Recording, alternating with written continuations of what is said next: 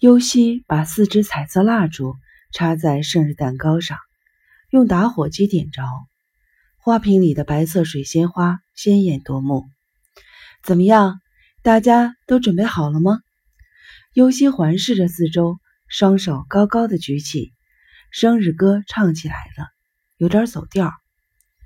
病房的食堂里集中了几名患者和护理他们的六名护士，在尤西的指挥下。大家围着中间的大桌子，护士们率先唱起了生日歌，患者们也跟着唱了起来。比较严重的痴呆症患者虽然唱不出声，嘴唇却跟大家一起蠕动着。最后唱出老寿星的名字时，在护士们的督促下，声音终于大起来，总算是圆满的唱完了生日歌。唱完生日歌。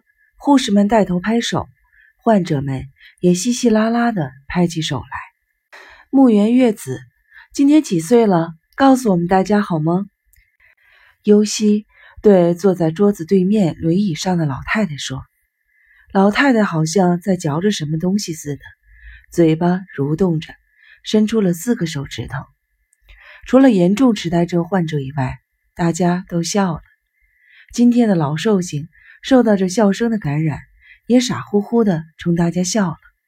好，吹蜡烛吧，尤西对老太太说。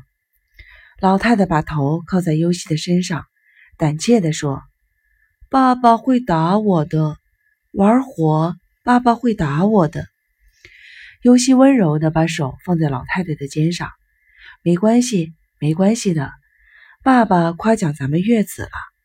爸爸说。”从现在开始，不管月子做错了什么，都不会打的。月子是个好孩子，爸爸可喜欢月子了。老太太好像是有了依靠似的问道：“真的吗？”尤西点点头：“当然是真的了。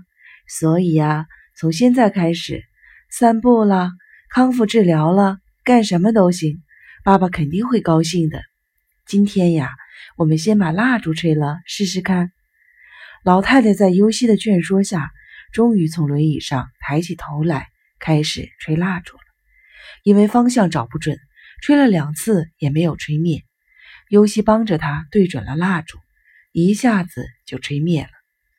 由于是白天，食堂里有开着灯，光线并没有因蜡烛的熄灭而有所变化。生日快乐！食堂里的护士、患者。一起大声地祝福着，热烈鼓掌。老寿星环顾四周，得意地笑了。切开生日蛋糕，护士们分给患者每人一块儿。这是护士们凑钱买的低脂肪特制的蛋糕。吃蛋糕可费了大劲儿了。患者们这个噎了，那个掉地上了，这个要撒尿了，那个要拉屎了，乱成了一锅粥。尤西看到这种情况。连忙朝护士们使了个眼色，大声地宣布：“今天的生日晚会到此结束，谢谢大家。我代表木原月子，谢谢大家。”由于混乱，只有一半人拍手。好了，大家回病房去吧。在尤西的指示下，护士们开始帮助患者返回了病房。尤西先把今天过生日的木原月子送回了病房，又返回来。接一位依旧老老实实的坐在轮椅上的六十八岁的男病人。这位男病人是众医院的前议员，因脑溢血住院的。虽然脱离了生命的危险，但大脑还是不能正常的思维。为了刺激他的大脑恢复思维功能，也把他推来参加生日晚会了。尤西把他推进单间病房病床旁，说了声：“我现在开始往床上搬了呀。”仅仅四十七公斤的尤西，怎么把这个前议员搬到床上去呢？只见他把双臂插进了患者的肋下，就像相扑运动员使用把对方扔出场地的招数那样，一下子就把患者抱起来放到了床上。等到他把患者的双脚也移到床上的时候，已经是满头大汗了。尤西又笑着说：“该换尿布了。”说着，从床下的塑料筐里取出一块新尿布和一块湿毛巾。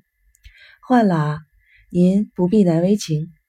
尤西一边安慰病人，一一边解开了病号服的尼龙粘链。为了尊重病人的羞耻感，尤西把病人的身体转向内侧，为之换尿布，扔掉垃圾。正在用消毒液重新清洗袖口的时候，一个见习护士哭着进来了。怎么了？不等见习护士回答，尤西已经看见她的围裙湿了一大片，而且散发着尿骚味儿。哎呀，谁把你弄成这样的？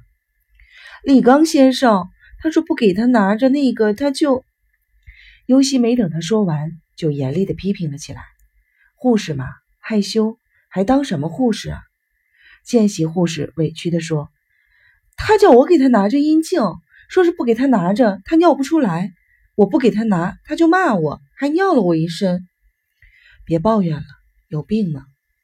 见习护士眼泪汪汪地说：“知道是我不好。”尤西亲切地把手放在他的肩上，把围裙脱了，我去给你拿件干净的来。不，我自己去。把围裙冲洗一下，跟准备洗的东西放在一起，表情也得换一个，得学会微笑。尤西到护士值班室的柜子里拿了一件干净的围裙，返回污物处理室的时候，经过电梯间，看见一个身着笔挺西装的男人站在电梯前，说他是在等电梯吧，又不像，一个劲儿的往尤西这边看，他的行动。引起了尤西的注意，进了污物处理室，一边把围裙递给见习护士，一边说：“嘿，微笑。”见习护士笑了，尤西打趣道：“你看，笑得多好看呀！我要是个男的呀，非迷上你不可。”说完，又回到护士值班室去了。经过电梯间时，那个西装男子已经不见了。